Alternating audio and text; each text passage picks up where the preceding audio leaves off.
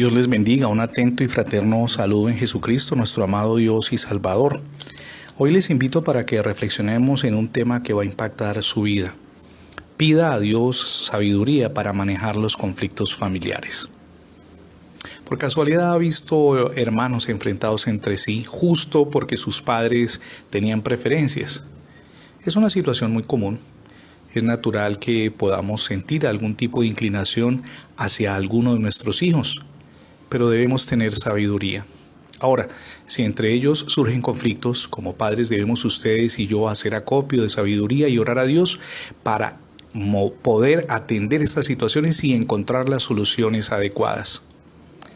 Aplicar castigos de una manera severa agrava la situación lo primero que debemos hacer es orar con serenidad. Lo segundo es buscar el diálogo y en tercer lugar encontrar un punto de equilibrio. Los castigos para dirimir diferentes dificultades en el hogar no constituyen la solución. Al contrario, ustedes y yo agravamos todo tipo de conflicto en el que estemos. La psicóloga Lucía Nader, ella es colombiana y en un diálogo con el país dijo, los padres suelen decir, a mí me dieron correa de niño y no me traumaticé. Si se traumatizó, que no lo reconozca, dice ella, es otra cosa. La correa te pone en un estado de indefensión. Los niños, plantea la psicóloga, tienen que aprender a ganar.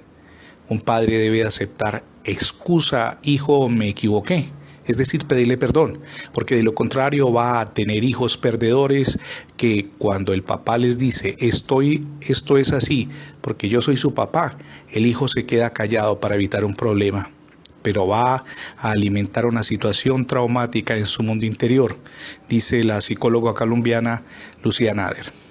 Un padre o una madre preocupados realmente por edificar una familia sólida buscan soluciones y no agravan las cosas. Relata la Biblia que cuando el hijo pródigo regresó a casa, su hermano mayor se enojó muchísimo. Le invito a leer Lucas capítulo 15 versículos del 25 al 32.